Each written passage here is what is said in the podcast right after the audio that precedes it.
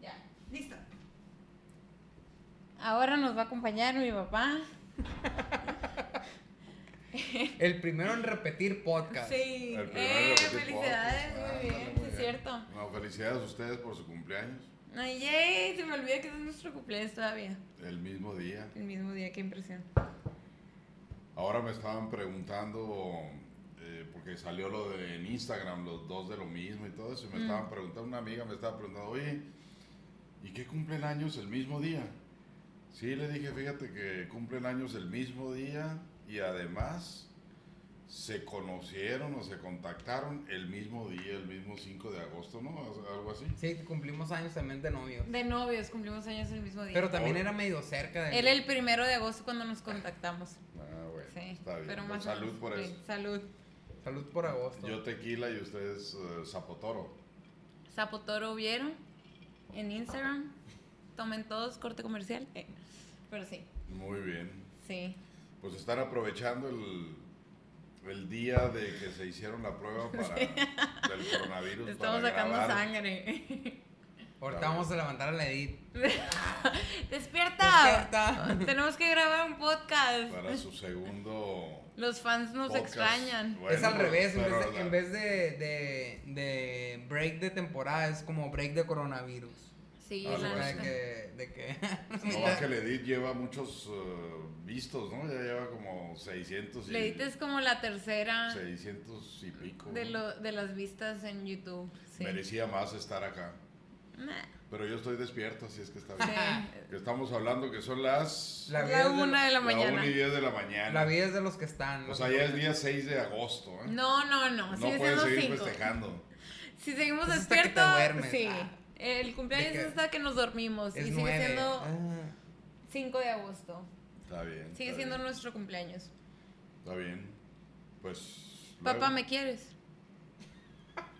Esa es una pregunta que se ha hecho desde que está chiquita. Siempre está jodiendo con Y eso. nunca he sabido la respuesta. Qué payaso.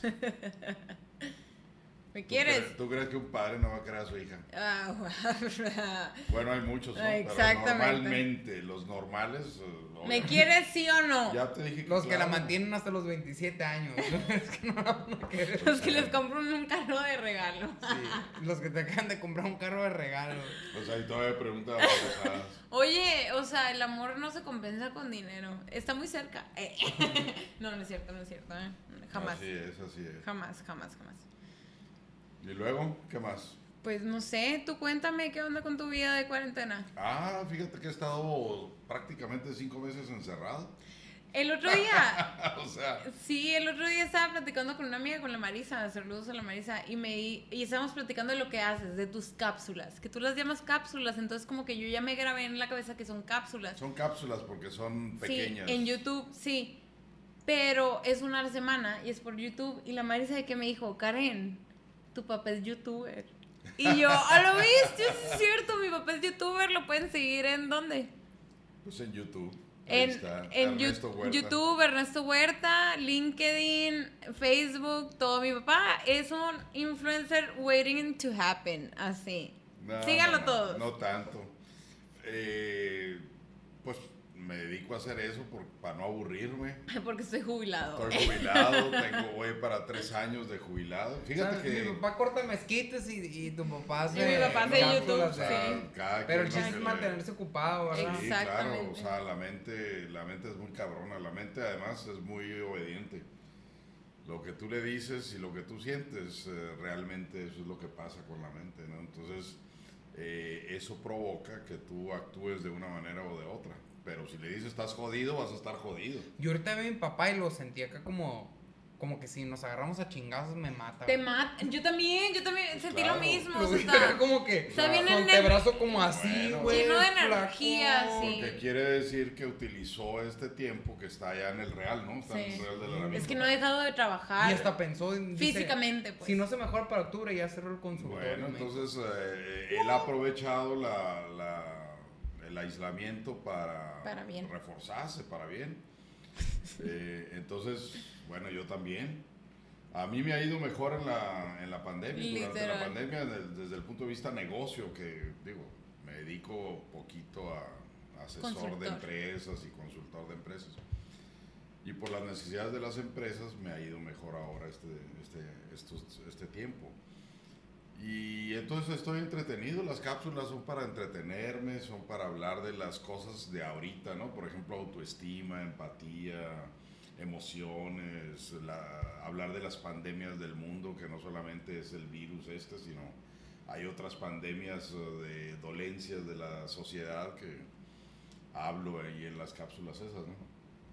Y me distraen, me pongo a grabar, con el celular, o sea, no, no es nada profesional ni nada, ni las vendo ni nada, ¿no? Las grabo así con el celular aquí en el bar y las eh, saco. Eh, la, Karen me ayuda para Edición. darle la Quien edición de, de, pues que salgan bien ahí, ¿no? En el, en el YouTube y ya. Y las paso, a mi- y las paso a mis redes, las paso a Facebook, las paso a Instagram, o- no Instagram no, pero en LinkedIn o pues en WhatsApp y co- cosas de esas. Es más, he dado pláticas sobre los videos. Todos, sí, todos los sábados tiene confer- eh, Mi papá se la pasa teniendo conferencias y Leti y yo de que, ¿de dónde? Pues, o sea, Todos los sábados. Todos, todos, los sábados tiene pláticas, todos los sábados tiene pláticas, yo no eh, entiendo. Tengo grupos de recursos humanos y entonces les doy a ellos, ¿no? Y, y muchos eh, son paleros, pues. O sea, eso es mi grupo de, de ahijados de la Universidad del Noroeste. La primera generación de, re- de recursos humanos o relaciones industriales se llamaba en ese entonces. Fueron mis alumnos y ellos me escogieron de padrino. Y entonces eh, tenemos eh, sábados, eh, ¿cómo le podríamos llamar? Ellos le llaman que el maestro y el panel de expertos, o sea, el panel de expertos son ellos. Entonces, hablamos de temas que a ellos se les ocurren, ¿no? A Algunos se me ocurren a mí, a otros se les ocurre, les doy yo ideas, ¿no? Por ejemplo, vamos a hablar de emociones. Y empezamos a platicar de emociones. Yo les paso un video de lo que yo he hecho de cápsulas de, sobre emociones y luego discutimos entre todos. Muy suaves, se ponen muy bien. Eh, entonces, los temas eh, son súper variados, pero muy enfocados a lo, eh, a lo que estamos haciendo en la pandemia, ¿no? Esto ha Pues nacido sí. a raíz de la pandemia. Empezamos a hacer, usar el Zoom, empezamos a platicar y pues, a divariar de todo, ¿no? ¿Y qué estás viendo ahorita en Netflix? El Netflix. Ya, mi papá ya vio todo Netflix, tanto que ahorita está viendo. No, hombre, yo veo de todo. Por ejemplo, vi, terminé de ver The Sinner y luego vi, eh, vi hasta La Doña. Estoy esperando La Doña 2. Lo bueno es que ya empezaron los deportes. No, no, mi, mi papá es que ya vio todo Netflix. Estoy Te lo juro, le digo, el- el- papá ve tal, en un día se lo acaba. O sea, le vi, Sí, eh, le sí. dije, ve The Sinner, lo vio en un día. Le dije, ve tal, lo vio en un día, en un día, en un día. Tan ya se acabó Netflix que ahorita está viendo El Señor de los Cielos porque no le cabe otra. Ya o sea, no hay de otra, pues. Billions, muy buena. Ya vi, pues, varios de abogados. Saludos para Ya. Bobby Axel Rose. Sí. Sí, pues es mi ídolo, el cabrón. Te vamos a, a presentar a un amigo de la LAN. Veo de, de abogados, me gusta ver mucho de abogados. Entonces, Ya vi pero todo, eso es eh, entre las 11 Y las 3 dos de la mañana. 2 o 3 de la mañana, ¿no? O sea, yo traigo, a raíz de la pandemia, tengo el horario desfasado porque se me hace más rápido el tiempo. Se me va más rápido En el la día. noche se pasa más rápido O sea el tiempo. que yo me levanto más o menos entre 10 y 11, a veces a las 12, ¿no? Pero me acuesto entre 1 y 3 de la mañana. Entonces estaba desfasado un poquito, ¿no? Y, y entonces a cierta hora, cuando ya se duerme mi, mi casa, que ya están en, en paz, eh, las dos hijas y mi esposa, yo me pongo a ver la, la televisión porque es cuando me dejan, que no me están jodiendo, que me dejan en paz. Uy, como lo jodemos, qué Y bárbaro. entonces empiezo a ver la- las series, cualquiera que se me ponga ahí. Y cuando ve- estas me critican mucho cuando veo la... La doña, o sea, no, o favor. el Señor de los Cielos, o el Chapo, y cosas Señor de los cielos me vale, pero la doña, la doña, pues. Bueno, lo que pasa es que ya te he dicho que no sabes tú el trasfondo de Los eso. monkeys, claro. No, no, no. Bueno, tiene que ver con la situación de los monkeys de Veracruz, tiene que ver con la violencia contra la mujer, tiene que ver con la violencia intrafamiliar, o sea, tiene aspectos de esa naturaleza y cómo la justicia realmente no está funcionando para ese tipo de casos. Pero pues para eso vivo en México, o Bueno, sea, no pero tengo que a ver mí, una a mí me serie. gusta, pues, igual que la de los narcos, o sea, ¿tú crees que veo porque los narcos? No, yo estoy viendo cómo hacían los contactos con los A mí gobiernos. ¿saben qué se me hace impresionante de narcos. Que googleas cosas que se dicen, güey, esta madre debe ser mentira que, el- que este vato le cortó la cabeza al hijo del Ándale. gobernador de Sinaloa siendo su compadre. Uy, Sí. Exactamente. Cabrón, ¿cómo No, pasó eso? O la cuestión de los túneles que hicieron y la cuestión Y de todo la... es muy real, o sea, tú dices de que "Ay, es una serie, pero es real, es No, muy real. entonces, eh, inclusive, No. Tú continúa. Inclusive hay, hay este, no, hay temas exclusivos así de que, ah, pues cómo se escapó, no, que se salió, se escapó por la lavandería o se escapó por la, eh, ¿cómo se llama? Por la enfermería. Eh, Está pasando eso. O sea, así que- pasa, pues. A mí lo que más me gustó de Narcos es literal googlear las notas. Y salía en, en- así en el, el país. eh, de que Claro. Caro Quintero secuestra a la hija de tal funcionario y lo... O sea, todo lo que sale y dices, "Ah, cabrón, eso no pudiera pasar ahorita. Bueno, está saliendo y exclu- específicamente hablan de los... ah, eso no se está grabando, ¿no? Sí. ¿Sí? Sí. Ah, eh, hablan específicamente de los eh, de los políticos involucrados en eso. Y luego te hablo, por ejemplo, vi La Reina del Sur, ¿no? Y resulta que toda la... Leí el libro, vi las reseñas de periódicos, así como dices tú, y luego vi la serie. Coinciden un montón de cosas y no tienen nada que ver los, ni los productores, ni, ni los artistas, Es nada. alguien que le dio un... O sea, o sea, yo, me, yo me imagino que es como... Así como a nosotros la serie nos dio un pitch de que, ah, así funcionó la cosa, pues alguien ahí medio adentro le dijo, mira, investiga esto y pues No, de ahí eso. empezaron a hacer el guion. Entonces es impresionante porque todo es cierto. Por ejemplo, la cuestión de la, del el Señor de los Cielos. El tema es eh, crítico porque se vuelve tan famoso que el amigo quiere eh, hacerse una cirugía. Y resulta que es cierto.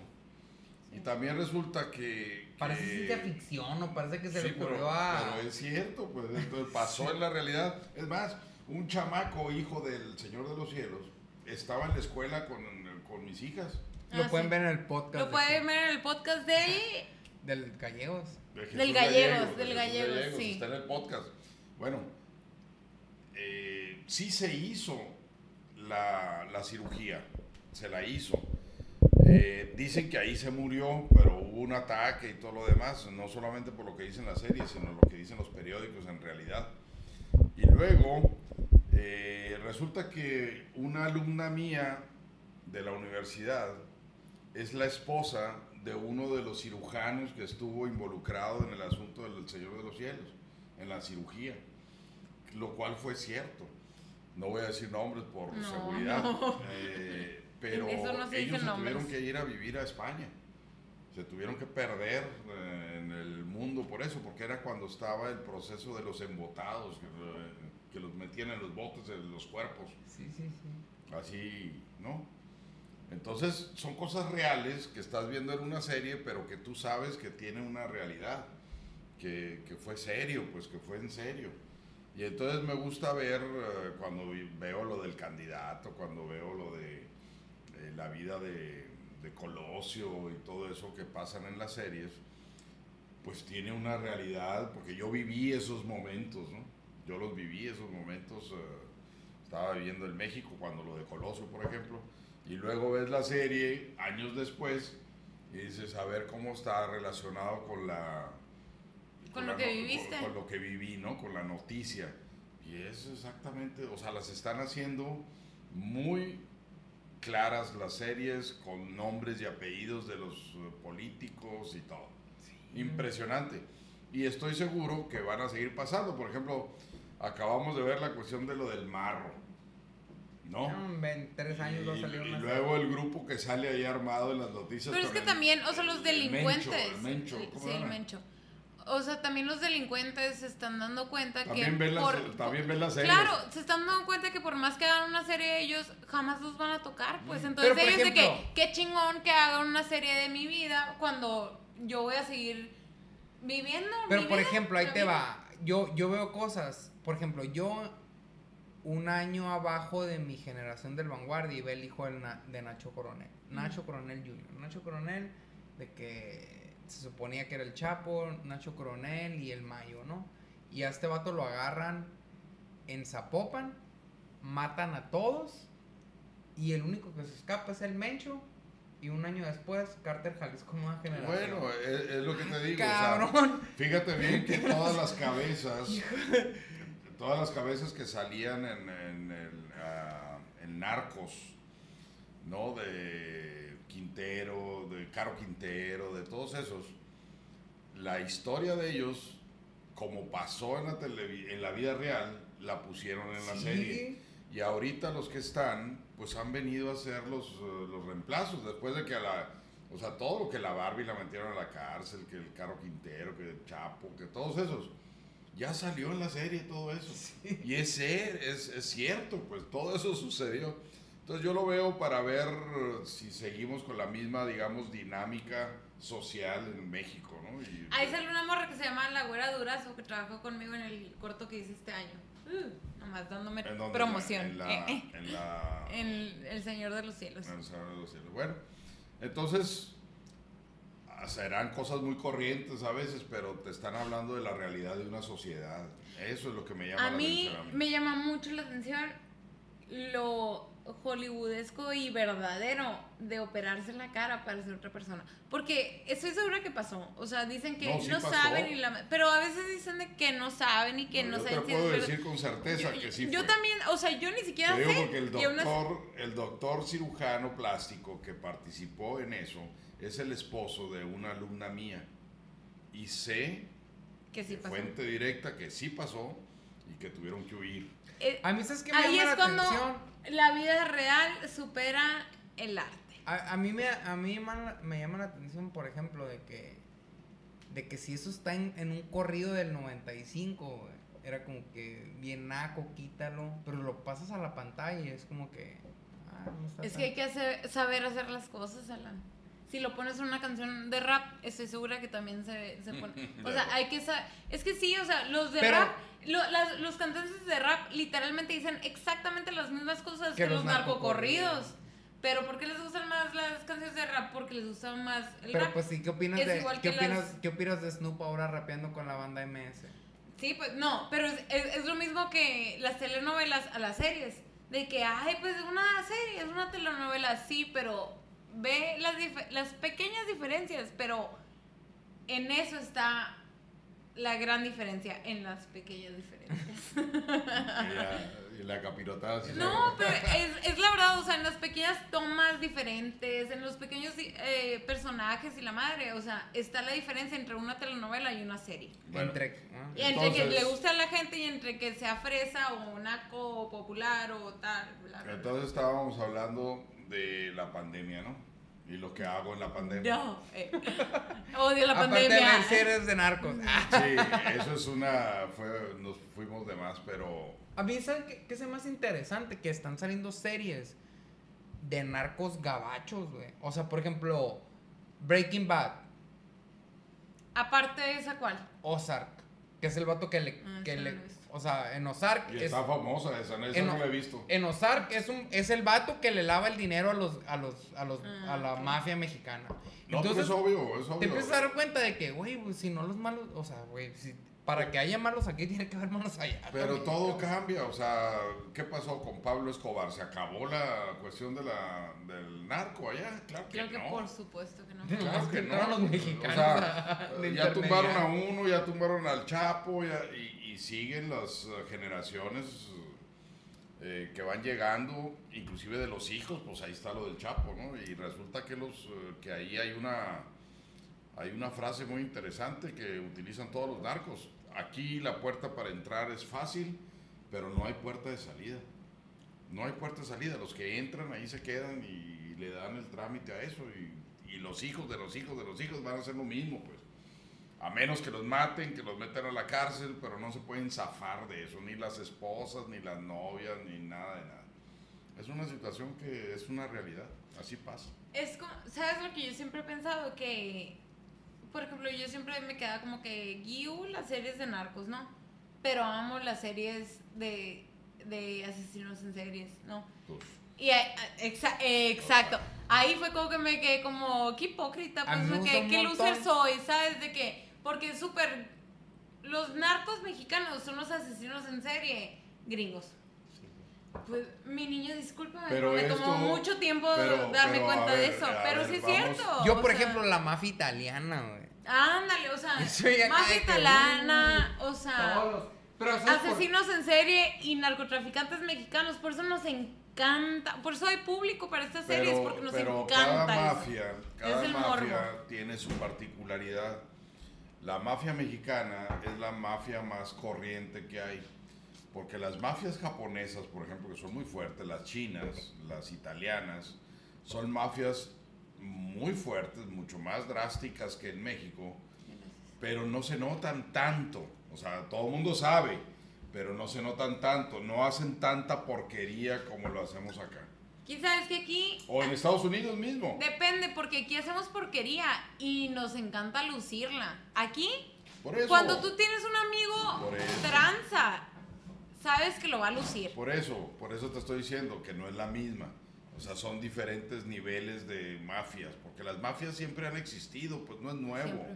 Y en todas partes. Y en todas nunca se partes. va a acabar eso, pues desde el momento que haya intereses económicos, capitales y todo eso, va a seguir existiendo eso. O sea, corrupción, la palabra corrupción no es una palabra nueva, es una palabra súper antigua, súper antigua. O sea, desde los romanos había problemas con la corrupción, desde Maquiavelo en Italia había problemas con la cuestión de la, de la, Obviamente. de la política y del movimiento maquiavélico, pues no dicen que el proceso maquiavélico, ¿no? Entonces, todo eso existe de toda la antigüedad, o sea, igual que la prostitución, pues son temas Es la antiquísimos, antiquísimos que no se van a acabar nunca. La primera Nomás que- profesión. El oficio más antiguo del mundo. por eso nomás, nomás va variando, va variando el, el concepto, pues ahí, o sea, vete a los países y las cosas más sobresalientes. En Argentina, en Argentina, por ejemplo, el asunto del, eh, de la, ¿cómo se llama? El- lo que se bebe ahí, la... Mate. El mate. El mate era un asunto que se traficaba. El mate era un asunto que lo quería tener España. Pues el alcohol, o sea, no te vas tan lejos. Por eso, pero te estoy hablando del alcohol, pues, mm, está bien, es alcohol. Pero el mate, te estoy hablando del mate, de un té, de una hierba. Entonces eh, se lo querían agenciar los, los franceses Eh. y los españoles y los portugueses y los uruguayos y tuvieron que poner el ejército para que cuidaran las hierbas mates en Argentina porque eran de ellos. O sea, te estoy hablando de un concepto que no es droga, que no es alcohol, que no es nada, pero ya había ese proceso de corrupción, ese proceso de grillas, de politiquerías, de, ¿no? Todo existe, todo eso existe desde toda la vida Claro. y se ha ido generando, Cambiando, ca- nomás. va ido Ahora es cambiando. un software. y- Ahora acabo de ver un video que no es nuevo, pero un video sobre marihuana en, en California, ¿no? Va un amigo, va caminando, va en su carro y va grabando las hierbas de marihuana así de dos metros, tres metros, ¿no? Ya está permitido, entonces lo está viendo.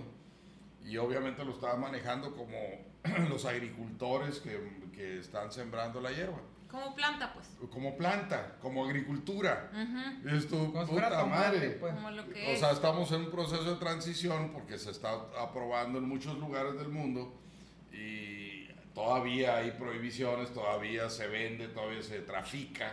¿no? Pero va a cambiar, pues mañana, pasado va a cambiar, como cambian todas esas cosas del alcohol y el Y, lo- y por ejemplo, y los que están en el bote por haber sembrado, deberían de sacarlos. Pues han, han, hecho juicios, o sea, van cambiando los... de- eh, eso sí, yo sí sé, van cambiando los juicios. O sea, si alguien... Pero tienes que tener un abogado que quiera luchar por tu juicio, pues. O sea, hay abogados que de repente, o sea, que les encanta su oficio, literal. y agarran casos ya perdidos, por así decirlo, muchos son de raza, ¿no? Porque normalmente, trágicamente, agarran los de, o sea, raza negra y así por eh, posesión de marihuana. Y ahorita cuando es más, es más baja la, la cárcel o lo que tú quieras, es como que, ay, pues X. Entonces los, los mismos abogados de raza negra dicen, no, pues, o sea, este vato traía nada, un gallo, punto. Lo metieron 100 Sí. años porque en Exacta- 1950. exactamente, entonces normalmente es- es- son cosas de raza, de que sabes que yo voy a ayudar a este vato porque yo soy abogado negro y voy a ayudar a este vato negro que traía un gallo y lo condenaron por 100 años, ¿no? Entonces yo lo voy a ayudar. Y sí han cambiado ese tipo de cosas, pero pues No, pero ya sabrás, o sea, ¿no? hay O sea, muchos, hay muchísimas hay cosas. muchos factores que influyen. ¿no? Muchísimos, pero normalmente, según mi opinión, están mal, pero pues bueno. No, bueno, pero, o sea, lo que estamos hablando es que la sociedad es la que está enferma, ¿no? Y entonces Siempre he estado. van cambiando, sí, siempre ha estado, entonces cambian las situaciones. Ahora, en esta época de la pandemia, pues tú que eres médico te puedes dar cuenta, el síndrome de la cuarentena es un tema bastante crítico que va a tener un impacto por varios años en la cuestión de la salud mental. O sea, va a estar muy cabrón. Y lo peor de todo es que no se está preparado para atender la salud mental, porque eso era un tema reciente, en, en- así en, en- en- relativamente, pues, ¿no? Es un tema que ha venido surgiendo de buscar el bienestar, el famoso mindfulness en las empresas y todo eso, eh, que es para el bienestar y salud mental, pero la gente no está preparada, todavía no se cree, es como el aspecto de la marihuana aprobada, no aprobada, ¿no? O sea, no se cree que la salud mental es un tema muy fuerte y que se va a tener que hacer algo distinto para atenderlo. Eh, me acuerdo, por ejemplo, la cuestión de la seguridad de las Torres Gemelas, ¿no? Y todas las cosas que se implementaron para los aeropuertos. Bueno, ahora por salud, por la pandemia, se van a implementar un montón de cosas permanentemente por cuestión de la, de la salud del virus porque no es una cosa que se va a acabar con la, con la vacuna. Entonces, los japoneses hace años, muchos años, que utilizan el cubrebocas en, por donde quiera que van en el mundo, los chinos, muchos de ellos también. Entonces, estas cosas se van a seguir aplicando siempre, o sea, la- la- va cambiando la situación. Y la salud mental va a ser un tema muy crítico. eh, difícil de solucionar, que no estamos preparados, ni los médicos están preparados. No, si yo me pongo a menos. ver en Hermosillo, ¿quiénes son los que tienen ah, la preparación para salud mental? Pues tú dime, muy pocos. Yo tengo Y mucho- los mandan regularmente y dicen, no, pues que se vaya con un psiquiatra. Y no, Espérame, pero no es así, pues. exactamente no. Yo tengo No muchos así. amigos, muchos amigos y amigas que han ido a psiquiatras como primera opción. Yo siempre digo que primero debes de ir Porque con te un quieren diagnosticar, güey, con No. una patología del DSM-4, güey. Sí, espérate, Y yo, eso- yo siempre digo que primero tienes que ir un, con un psicólogo y luego con un psiquiatra, ¿no? Pero esa es Depende mi de la opinión. gravedad del tema. Bueno, Ah, independientemente pues de estás eso. viendo, si estás viendo cosas que te hablan, pues, Por eso. pues, Sí, no. O sea, depende. No, no, ajá. Bueno, pero bueno, vamos a, a eso. Pero tengo muchos amigos que me, y amigas que han ido a psiquiatra de directo acá, que, o no directo, ¿no? Que van a psiquiatras y me dicen de que, eh, que los psiquiatras en Hermosillo, no sé, yo no los conozco porque pues yo, X, ¿no? Yo, yo, yo, X. Y me han dicho que simplemente los psiquiatras siempre se esmeran en recetarles cosas. Y a mí, ¿sabes a qué me recuerda? A lo que dicen tus amigos médicos de que no siempre que vas al doctor te tienen que recetar algo, pues. Y yo pienso lo mismo con los psiquiatras. O sea, no siempre que vas a un psiquiatra te tienen que recetar algo. Y para mí se me hace mal. Pero eso es un asunto de los médicos eh, Pero en está general. mal, está yo mal. no sé que está mal, yo estoy de acuerdo contigo. El problema es que eh, lo que hablábamos el domingo, ¿no? Resulta que van con los médicos y si no le dan nada, el paciente dice, puta madre, pues no, no me Sí, diste sí, sí. nada, entonces no me voy a curar. Sí. O sea, son, son paliativos Sí. que realmente no sirven para nada y a veces te los dan para que tú sientas que me- mentalmente que te vas a aliviar, pues. Sí. Pero los psiquiatras es lo mismo, a veces dan lo mismo. Y la otra es corrupción, de nuevo aparece. Porque muchas veces los, los médicos en general, y no solamente los médicos, los abogados, los ingenieros, y ahí, dale a la profesión que quieras, eh, establecen un contacto con el laboratorio, ¿no? Y como tú me mandas las recetas y yo te doy no sé qué, Líderes de opinión. bueno, eso- Influencers. eh. ¿Y qué pasa? Ah, pues eh, resulta que te van a dar eh, un porcentaje o te van a mandar medicamentos Un gratis. congresito, un congresito. Eh, O sea, ah, eso sucede, pues, ¿no?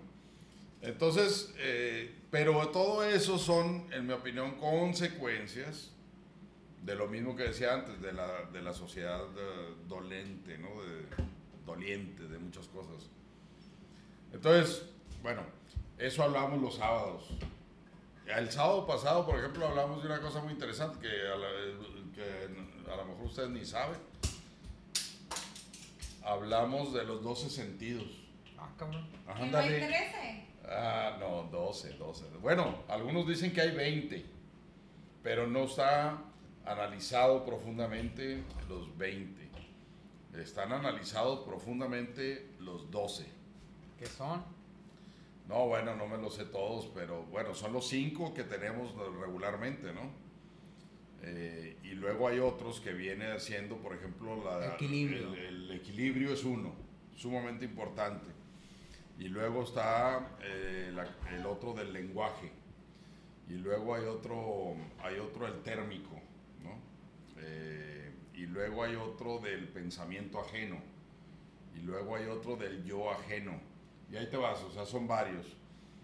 Y, lo interesante de estos, ah, porque todos lo sentimos, o sea, cuando tú, por ejemplo, el tacto, por ejemplo, tú hablas del tacto como que es de que tocar y demás, pero no necesariamente es exclusivamente eh, físico, sino también tiene que ver con la cuestión ah, emocional ah, o psicológica. O sea, el tacto es también en la manera que tú hablas con una persona, en la manera que una persona te habla a ti, en la manera que reaccionas conforme a eso. Entonces, hablamos ahí pues, dos horas de, de- de los conceptos de los, de los 12 sentidos, ¿no? Interesante.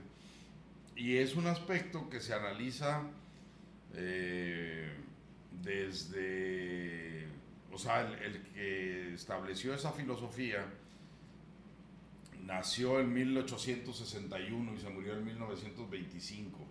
O sea, por ahí en 1905, 1909 estableció esta teoría y filosofía, le habló de filosofía de los 12 sentidos. Entonces, hablamos de cosas de eso. El próximo, el próximo sábado vamos a hablar sobre valores y principios.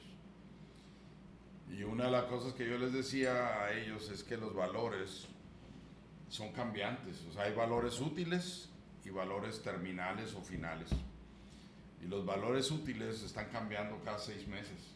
La pandemia puede hacer que tú cambies eh, de parecer en cuanto a los valores que tenías antes y los valores que tienes hoy. Y sí. Cambia drásticamente, Sí, ¿no? Drásticamente.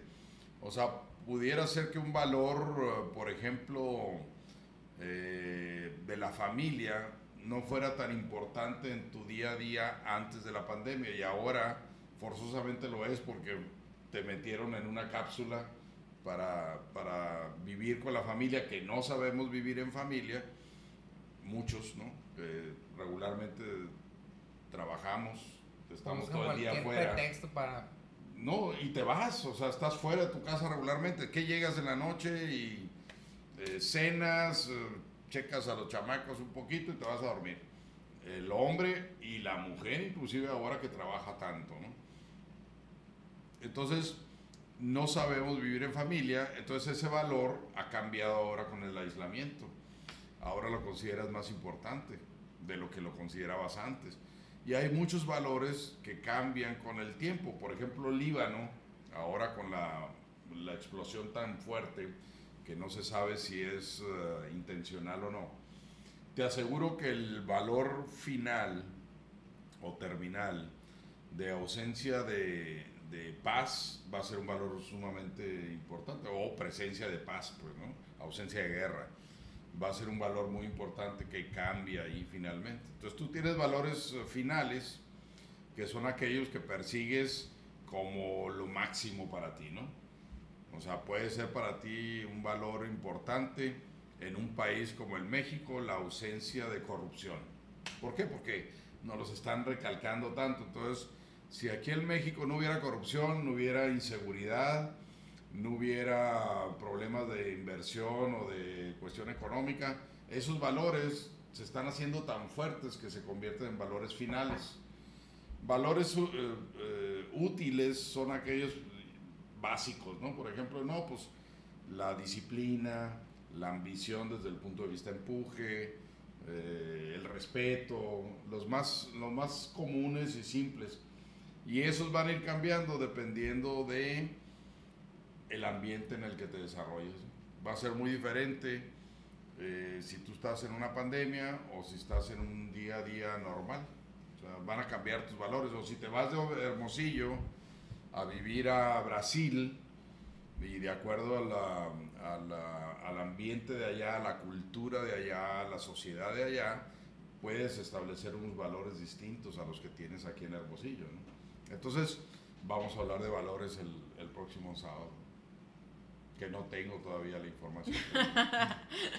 Pero tengo el tequila. Eh, es lo más importante. Es lo que me A ver, pásame el tequila aquel que está ahí. Esta. Esa mera. Este tequila voy a pasar a desinfectarme. Este es un tequila de 50 50.5 grados de alcohol. Entonces, para hacer gárgaras. ¿Te da risa? Mi papá me, le dije, me, me duele la garganta y me dijo, haz gárgaras de sal. Y se me quitó.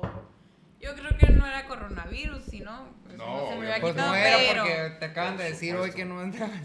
pero si hubiera sido, se me quitó. Por supuesto que no era. no, no estoy intentando. era una, una sí, sí, molestia sí, nomás. Exactamente. No estoy intentando. En inglés está bien chingón el síndrome, sore throat. O sea, no, no, te dicen que es una infección, no te dicen que nada, es simplemente sore throat. Muere la garganta. Sí. En Y- español se llama Ponte Vix.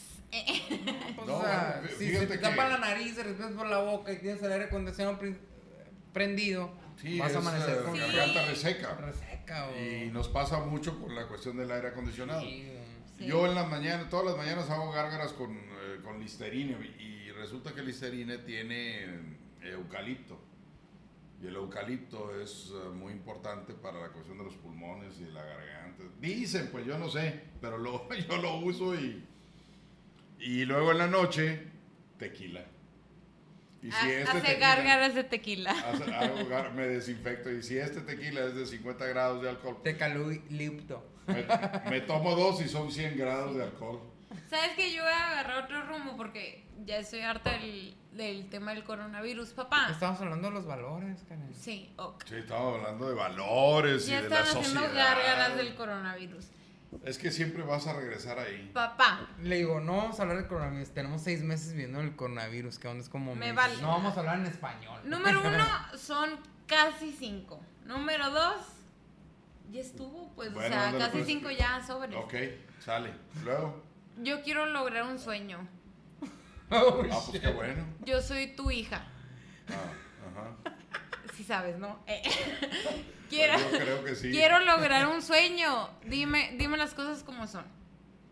O sea, dime qué tengo que hacer mañana, así. Me voy a dormir, mañana despierto y qué tengo que hacer. Dime, dime las cosas como O son. sea, ¿qué es lo que yo creo que tú tienes que hacer de acuerdo Como papá. a mi, a mi, a mi... Como papá. Como mi papá. O sea, que tienes 27 pinches años que no has aprendido ni madre. o sea, y voy me la pensando, paso diciéndole las cosas y no he aprendido nada. y voy pensando en que me tienes que enseñar O sea, algo. Sí, sí, no, no sí. has aprendido nada en Por- 27 Mucha años. gente de 27 años no tiene ni la menor idea de qué hacer. No, Dime. no, no, no. Hay muchos cabrones que tienen más edad que yo y no han aprendido nada. la Exactamente, así que despierto hoy, tengo 27 y te digo, papá, tengo ganas de cumplir un sueño. ¿Qué me vas a decir? ¿Qué te voy a decir? Pues te voy a decir todo lo que ya te he Aparte dicho de toda tu darme nalgadas. No, pues, pon Todo tú lo que te he que... dicho toda tu Se vida. la. Eh. Todo lo que te he dicho toda tu vida. O sea, tienes que estudiar. Y no es un asunto de estudiar para lo básico. Exacto. O sea, lo básico es la preparatoria, la universidad. Inclusive la maestría es básica. Híjole, Si yo le no tengo estudias- maestría. Si la maestría la estudias inmediatamente saliendo de la carrera, es sumamente básico, no vas a aprender mucho más de lo que ya aprendiste en la carrera, pero son básicos. Yo me refiero que, por ejemplo, los médicos es un ejemplo extraordinario de lo que significa aprender. Ya De veras, es en serio. Porque los médicos forzosamente, y esa es la palabra, la palabra clave, forzosamente tienen que seguir actualizándose. Sí. No sí. pueden quedarse atrás porque la tecnología, los medicamentos, los tratamientos van cambiando. Inclusive, fíjate la agilidad de eso ahora en la pandemia. No era lo mismo lo que pasó en enero, en febrero aquí en Hermosillo, por decirte algo local, ¿no? A lo que tenemos ahorita en agosto Sí. en cuestión de tratamientos, en cuestión de, de medicina, Vigilancia, de- pronóstico. de todo, de, de todo. De todo. O sea, no era lo mismo. O sea, fíjate la, la agilidad de los cambios eh, en los que los médicos tienen que estarse actualizando. Entonces, mi punto es, yo trabajé en recursos humanos toda la vida. Nunca he dejado de actualizarme. Jamás. Sí, sí, Entonces, eso es un tema respaldo yo. sumamente importante. Sí. Siempre actualizarte, siempre estar estudiando, ver las tendencias, hacer un benchmarking, ¿no? La gente le dices, haz un benchmarking. No tiene ni idea qué significa esa palabra, ¿no? Y es un proceso muy técnico, muy específico para estar mejorando y estar conociendo las mejores prácticas de tu función en el mundo y estarlas aplicando constantemente. O sea, es un proceso, o sea, es actualización siempre, estudio siempre. De lo que te gusta, de lo que ya estás haciendo. No estoy diciendo que aprendas de todo, ¿no? Si le puedes dar una repasada al arte, a la cultura, a la sociedad, o sea, leer de todo, o sea, ¿no? Es sumamente importante. Pero es actualización de lo que te gusta hacer. Eh, podcast. Bueno, pues ustedes si no están viendo podcast, eh, los mejores del mundo, Dos de lo mismo. están jodidos. Tienen que estar, o sea, si quieren seguir Somos con bien eso, fans del mejor del podcast que más ven en el mundo. bueno, tienen que hacerlo. Entonces, yo veo a los ah, que hablan de recursos humanos en el mundo y me la paso viendo, yo veo tres eh, seminarios diarios, mínimo, tres seminarios diarios. Sí, es cierto. Yo de la respaldo esa gente- información. De la gente que, que- que son los meros, meros eh, filósofos de recursos humanos en el mundo. Entonces, actualización.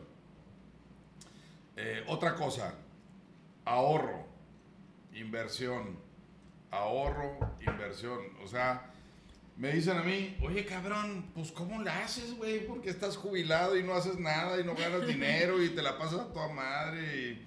Bueno, pues porque yo hice ahorro demasiado tarde, por cierto. Yo empecé más o menos como en los 40. en los 40 años a ahorrar en serio y a no tocar lo que estaba ahorrando, eh, a guardarlo, invertirlo y que se vaya invirtiendo y dejar ahí los, los, eh, el dinero, que se- los intereses, ¿no? Que se vayan invirtiendo y luego, y luego comprar un bien, comprar un terreno, comprar otra casa, etcétera, ¿no? Entonces, invertirlo, ahorrar, invertir, invertir en bienes eh, inmuebles que te dan mucha lana. Entonces, eso lo tienes que hacer de cajón. Si no te vas a jubilar, como yo, joven y además para vivir bien, es porque no, si no te puedes jubilar bien, es porque no hiciste esto de la inversión y, de, y del ahorro. Es bien importante. Hay mucha gente que se jubila de las empresas, les dan una patada en las nalgas y tienen que ir a buscar otro trabajo. Uberear. Uberear o vender acá o un trabajo con mucho menos salario y todo demás porque no se prepararon y eso es sumamente importante y eso no es para los viejos, eso es para los jóvenes. De hecho. La educación, la Sí. El ahorro es para los jóvenes. Yo una vez, papá, déjate cuento. Una vez tuiteé de que recuerden el día de hoy eh, eh, guardar dinero para su jubilación. No, hombre, o sea, me impacté. Todo el mundo de que estás loca en esta economía, que no sé qué, bla, bla. Un chorro de gente me contestó de que mal, de que no voy a ahorrar, en pocas palabras, ¿no? Y literal es la gente que yo veo que va a todos los festivales de música, que viajan un chorro, que tal vez no viajan un chorro, pero viajan a cosas que mínimo yo considero Una vez innecesarias acá. de que una vez al mes van a cosas de que te quedas de que ahórratelo pues, o sea, ¿qué te cuesta pues ahorrar 200 pesos? bueno, mira. Pero espérate, espérate. Y también, eh, o sea, me dijo un chorro de cosas y yo me quedé como que, pues cada quien, ¿no? O sea, también, Una- mira, yo voy a ahorrar. Y luego pasó esto y todo el mundo de que hubiera ahorrado y la madre, pero bueno, punto y aparte.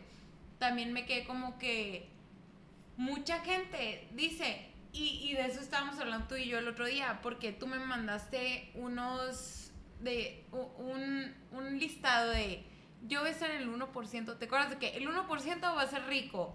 El 3% se va a morir, el, así como porcentajes, y me dijiste, yo le pregunté a mis amigos, tú pregúntale a los tuyos, ¿te Ah, sí. acuerdas? ¿Te Sí, acuerdas? Sí, sí, sí. Lo voy a buscar y si lo encuentro lo voy a poner aquí. Y yo le pregunté a mis amigos de que ustedes dónde se ven y la Con la mayoría... pandemia. no, No, no, en, la, no. en la vida de que... Es un porcentaje, Sí. ¿cómo te ves en la vida? Eh, El A tus 1% 65 a tus años, 65 decía. años. Ajá. El 1% va a ser rico. Ajá. El 5% va a ser una persona que está eh, económicamente holgado y no va a tener preocupación económica. Sí, el... El 10% va a vivir de sus intereses y todo, no va a tener tanto problema. El tanto por ciento, que era el mayor porcentaje, es, un, es una persona que va a seguir trabajando de por vida porque necesita el trabajo. sí. El 69% va a estar muerto. Va a estar muerto. Y yo, y mi papá se lo pasó a sus amigos. A los 65 años, ¿eh? Sí. Y mi, mamá, mi papá se lo pasó a sus amigos y sus amigos le contestaron tales cosas, ¿no? Y se quedó como, qué loco que me contesten ¿no? eso. Pregúntale a tus amigos que están jóvenes a ver qué te contestan. Se lo pregunté a mis amigos, ¿sabes qué Vamos a me estar dijeron? muertos todos. Eso de que, Güey, porque está bien más fácil decir me voy a morir. no, no, no, antes". espera, espérate. pero estás de acuerdo que es no, una, Alan, es una no, estupidez eh, mental. Exactamente. O sea, no, no es estupidez, no. Yo, yo no lo veo como estupidez, pero Yo a sí. mí, a mí, o sea, yo, yo cuando mi papá me pasó ese, eh, espérate, cuando me pasó eso, yo me quedé como, obviamente todo me va, todo el mundo me va a decir que el 1%, y se lo pasé a mis amigos, no, yo de que incrédula. Y me dijeron de que, dos me dijeron, yo voy a ser en el 1%, que va a ser de que yo voy a ser rico, y la madre. Y yo de que, ah, chóquenlas. Y fueron los primeros que me contestaron, y yo, obviamente todo el mundo me va a contestar esto. Y en eso me empezaron a contestar de que, no, yo voy a ser del porcentaje que se va a morir, yo no quiero estar viejo. Otros de que, yo también, yo no me voy a quiero morir. ser un viejo, Yo- no. Sí, yo, No yo me quiero voy a morir viejo. no. Se lo mandé a otros de que, de que no, yo Oye, no, pero- prefiero morirme viejo porque yo no voy a trabajar. Pero ahora déjame ¿sabes? decirte- Co- cositas así, y me traumé porque mi papá me preguntó y yo le dije que, wow, Todos papá, se o sea, morir. no, yo de que tienes razón, o sea, por, a mí se me hacía súper extraño que la gente dijera que no iba a ser el 1% de ricos, porque para mí, o sea, toda la gente quiere ser rica, No, ¿no? deja para tú mí, eso. para mí. Deja tú eso. Deja tú el 1% porque. Sí, sí, sí, exacto. No, es a lo mejor muy alto. Pero ¿qué te parece el 10% económicamente estable? ¿No? Que no Ajá. tengas que trabajar después de los Por eso, 65. económicamente A estable. mí se me hace bien raro porque ni mi mamá ni mi papá van a tener que. Mi papá es de que, "Eh, si sigue así, ya voy a cerrar el consultorio. Si no, Bueno, pues sigo. Bueno, por eso. Pero fíjate, eh, mis amigos, algunos de mis Lo a amigos a me contestaron, no, pues yo voy a seguir chingándole toda la vida. Ah, cabrón, ¿y por qué no? Digo, ¿por qué vas a hacer eso? No, pues lo que pasa es que yo nunca estuve generando en el Seguro Social, entonces no voy a tener, eh, no voy a tener una, la pensión del seguro que me mantenga. Espérame, cabrón, no estoy hablando de eso. Ajá, es donde O sea, tú te estoy ves. hablando, ¿qué hiciste tú durante tu vida laboral para tener un nivel de estabilidad económica, de libertad económica o de millonario? ¿Qué hiciste? En esos tres, pues. Sí, yo por ejemplo digo ahorita, Sí. a mí un Audi ahorita me va a costar 15 años de chamba de los 50 a los 65. Sí.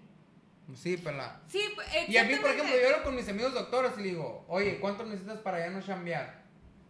No saben. Bueno, Ajá. entonces, no, no, nos- por no nos eso, exacto, no, no, perdón, exactamente, yo le dijo, o sea, él tal vez que es normal que sus amigos ya sepan más o menos dónde van a terminar, eso es una cosa, pero que yo les diga a mis Porque ya amigos tenemos que... sesenta y tantos años. pues, Exacto, exacto. Pero que yo les diga a mis amigos de veintitantos que dónde creen ustedes que van a estar y que me digan en el 1% que o se van a morir o que van a ser pobres. O Bueno, sea, no, pero- el 1% pero por no. eso- Me por- quedo de que, o sea, una persona sí escoge dónde quiere estar. Por eso, por eso te estoy diciendo, a raíz de tu pregunta, los Digo- temas. Los temas. Hay paréntesis y hay Yo, excepciones ejemplo, en la regla. el día claro que yo sí. entendí que una persona que ahorra con la misma tasa de interés de los 20 a los 30 va a tener el mismo dinero a los 65 que una persona que ahorra de los 30 a los 60. O sea, que va a meter el triple de Sí. dinero y va a tener exactamente lo mismo. Solo porque uno empezó más temprano va a tener lo mismo. Dije, wow, ya la cagué. Y de repente me puse como un pinche estandarte, güey, de que Sí. todo el mundo que veía, de que, güey, es que tienes que invertir. Hasta que dije, no, está cabrón. Es que eso ya. también entra en Ya me tuve que callar acá. Eh, es que, Don es que inversiones. el, el- Claro. el- el concepto, o sea, llevamos dos conceptos, ¿no? Sí, dos conceptos. El estar actualizado en lo que te apasiona de tarea, de, de- También algo que yo entendí en medicina. Una cosa también es la realidad que tú te pones. O sea, yo les pregunté a mis amigos que no tienen un futuro. O sea, no que no tengan un futuro, simplemente que ellos deciden fu- su futuro y ellos realmente, al darle las opciones, ellos decidieron un futuro que se iban a morir. Por eso, pero, ¿Sabes están- cómo? pero, O sea- eh, tus amigos están pendejos, o sea, no es posible que estén pensando. Cada pero, pero vamos a tomar el tema. Yo, por de- ejemplo, de la actualización, yo siempre, yo siempre he pensado hasta ahorita que acabo de hablar de esto, que, que sé que es como parte de, un pro- de una estructura, siempre pensé, si después de 10 años tú eh, recetas lo mismo o, o- o- o tu forma de, de resolver un problema en medicina es el mismo, pues hay dos cosas que están mal. O tú porque no te has actualizado o la medicina que no ha avanzado. Sí, Pero no puedes, eh, o sea, que, que la segunda no aplica. sí. Porque siempre va a ser, porque la medicina siempre se va a seguir avanzando. Sí, pero de repente hay cosas que se aplican, ¿no? Porque ¿cuál es tu medida para prevenir tosferina? Pues es la misma de hace mil años, porque con la Bueno, vacuna se quitó. en algunas pero de cosas, todas pero en maneras, pero la generales- mayoría, pero te, pero te lo tienes que preguntar, oye, güey, Sí, en la medida que la tecnología avance, la medicina avanza. Punto. O sea, no hay, no hay diferencia. Bueno, pero retomando el, el tema, actualización siempre es lo que te apasiona. Segundo, inversión. Desde joven, desde joven. Yo comencé muy tarde, como te digo, pero eh, si se puede avanzar de los 20, yo ahorita tuviera el doble de lo que tengo. Claro. Ando al 100. Sí, Eh, lo Y hubiera, y metiendo menos. Y metiendo Obvio, menos. obvio. pero no lo vemos, ¿no? Entonces, eh, y fíjate, te voy a decir una cosa interesante. Jamás me he privado, gracias a Dios, nunca me he privado ni mi familia de un tema que nos agrade. Por ejemplo, a nosotros nos gustan mucho los viajes. Jamás me he privado de un viaje, jamás. Desde... También estamos hablando desde el privilegio que nos dio la Ford. Eh, No, bueno, pero es mi trabajo. ya sé, ya sé. O sea, no me lo dio la Ford, me lo Nadie gané yo. disminuye tu trabajo, pero sí tenemos que ponerlo en contexto para la gente que realmente Bueno, no trabaja en la Ford. te ¿Estamos de decir- acuerdo? no, pero ahorita te voy a decirlo yo qué significa eso. Eh, Pues es como lo mío con, lo mío con los congresos, mi papá, de que... eh. Son Por eso. beneficios que mucha gente no tiene. No, señora, yo te voy a decir una cosa importante. Yo Bueno. te voy a decir una... Mi papá siempre me dijo, mira, cuando le dije, oye, fíjate, yo estaba por entrar a banco, a Banca Serfín. Ajá. Iba a entrar como el director regional de Banca Serfín, allá en Tijuana. Me leyeron la mano por ahí una, y las cartas y me dijeron, Oh, shit. no te vayas allá, Sí, es cierto. vas a tener una oferta diferente. De una, de una empresa del otro lado del Transna- charco, una madre transnacional, así. transnacional. Entonces, pasó y entonces mi papá siempre me había dicho, cuando a ti te ofrezcan un trabajo, no te vayas con el canto de las golondrinas o como se llame, ¿no? Analízalo por debajo de la lengua como ellos lo hacen contigo. O sea, revisa perfectamente bien qué tipo de empresa es, a qué puesto vas, qué plan de desarrollo tienen, qué, cuál es su nivel financiero. Lo mismo y que bla- te, que te buscan a ti como por eso, empleado. o lo que te preguntan a ti, Eso es- siempre es, me lo dijo que me mi dijo papá. a mí. Mi papá me lo dijo, o sea, ellos te van a investigar hasta por debajo de la lengua. Tú Entonces, haz lo mismo. tú haz lo mismo, investiga si te quieres meter a esa empresa, pues. Entonces, ahí es donde cambia la cosa, porque yo te estoy diciendo, yo me metí a la FOR, yo la vine a buscar a la FOR aquí, porque yo vivía y trabajaba en, Hermos- en Obregón. Yo vine y entonces conseguí un empleo en Fiesta Americana mientras entraba a la FOR, porque yo traía aquí grabado que tenía que entrar a la FOR porque era una empresa transnacional y las empresas que yo tenía o que yo había estado eran nacionales. El Fiesta Americana era una empresa nacional en ese momento. Entonces yo quería una internacional, además me gustaban los carros, además los carros Ford eran los que estaban en mi casa toda la vida. Entonces, o sea, no es cierto que lo que te dé la vida, no señor, usted lo busca. Y si no estás en contento en, ese, en esa ciudad donde tú estás, con el trabajo que tú tienes, vete a buscarlo a donde tú crees que lo vas a conseguir. Pues, o sea, es actualízate, invierte, ahorra y trabaja donde quieres trabajar. Hay mucha gente que dice ahora freelance es común y, y novedoso, ahora en la pandemia va a haber muchos más freelancers, ¿no? Porque las empresas tampoco te van a contratar a las personas, van a contratar por proyectos. Esa es la tendencia de la- del trabajo ahora. Te van a contratar sin prestaciones, sin nada de, situación social, de condiciones sociales. Te van a contratar por proyectos. Una vez que lo cumplas, a la chingada te vas. Es típico de un freelancer, ¿no? Entonces, realmente tienes que estar buscando dónde quieres trabajar, cómo quieres trabajar, a qué te quieres dedicar, pero que te provoque los ingresos para que tú puedas invertir, ahorrar y viajar y hacer lo que te guste. Porque si no te está dando ese, eh, o sea, esa conexión con la preparación, con el ahorro y la inversión, pues entonces te vale madre. O sea, si tú estás en una empresa, si tú estás haciendo un trabajo de freelancer, eh, si tú tienes un negocio en donde no te está dando para cumplir con el resto de los principios que vamos a terminar de ver, entonces estás jodido, cambia, cambia, deja de hacer eso porque no estás siendo efectivo en lograr los aspectos que te faltan. La otra es, que tiene que ver con la inversión, es la salud. ¿no? El buscar tener la salud constante. La salud es una inversión. Es una inversión, Sí. definitivamente, pero es diferente, porque tiene Sí. que ver varios detalles, tiene que ver, no tiene que ver solamente con el dinero. Estamos hablando de salud física, estamos hablando de salud mental y estamos hablando de salud biológica, ¿no? Y entonces son diferentes. Y la salud mental no tienes que ir con un psiquiatra, pues tú tienes que, tú, tú puedes hacer todo la- el aspecto biológico de las, eh, de los, ah, ah, de la dopamina, la endorfina, Oxitocina. oxitocina y la, ¿cómo se llama la otra? La, me falta una. Son No sé. cuatro.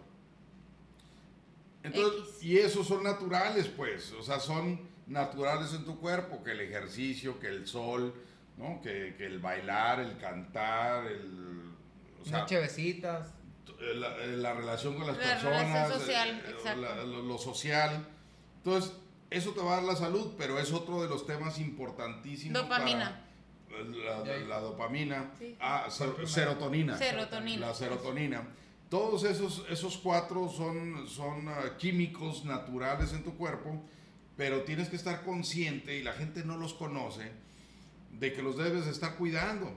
El caminar, el hacer, el muévete, el movimiento. El movimiento es una cuestión de salud que te va a ayudar con todos los órganos, con tu cabeza, con todo, absolutamente con todo. Entonces, la salud es otro de los factores importantes aquí. Otro es las relaciones. O sea, no sé si ustedes han eh, analizado el, el estudio que hizo Harvard. Harvard hizo un estudio por felicidad. 70 años. 70 años.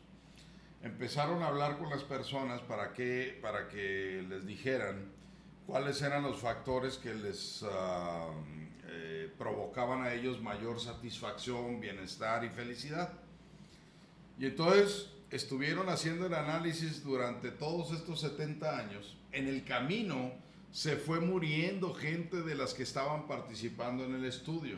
Qué triste. Y siguieron haciéndolo, ¿no? Y a veces en lugar de platicar con el señor o la señora de la casa con quien estaban haciendo el estudio, hablaban con los descendientes de esa pareja para saber qué es lo que estaba pasando. Al final de los 70 años, que por cierto está siguiendo el estudio por parte de Harvard, ¿no? lo, lo siguen haciendo, eh, lo pueden encontrar el, el análisis en las... ah, fab- en las ah, Hey, Jamie. TED, no, TED Talks. Ah, intentado. En las, en las ah, pláticas de TED las pueden encontrar el análisis de Harvard de 70 años. Concluyeron fuertemente, y es el, el otro punto, que la cuestión de las relaciones es sumamente importante para estarlos Totalmente, cultivando. totalmente. En la pandemia nos hemos dado cuenta de esto. cultivando. Entonces, eh, inclusive yo hago una separación interesante en la cuestión de las inteligencias, porque me preguntan cuál es el éxito que puede tener una persona. ¿Es derivado de su inteligencia emocio- eh, su inteligencia intelectual? No, definitivamente no.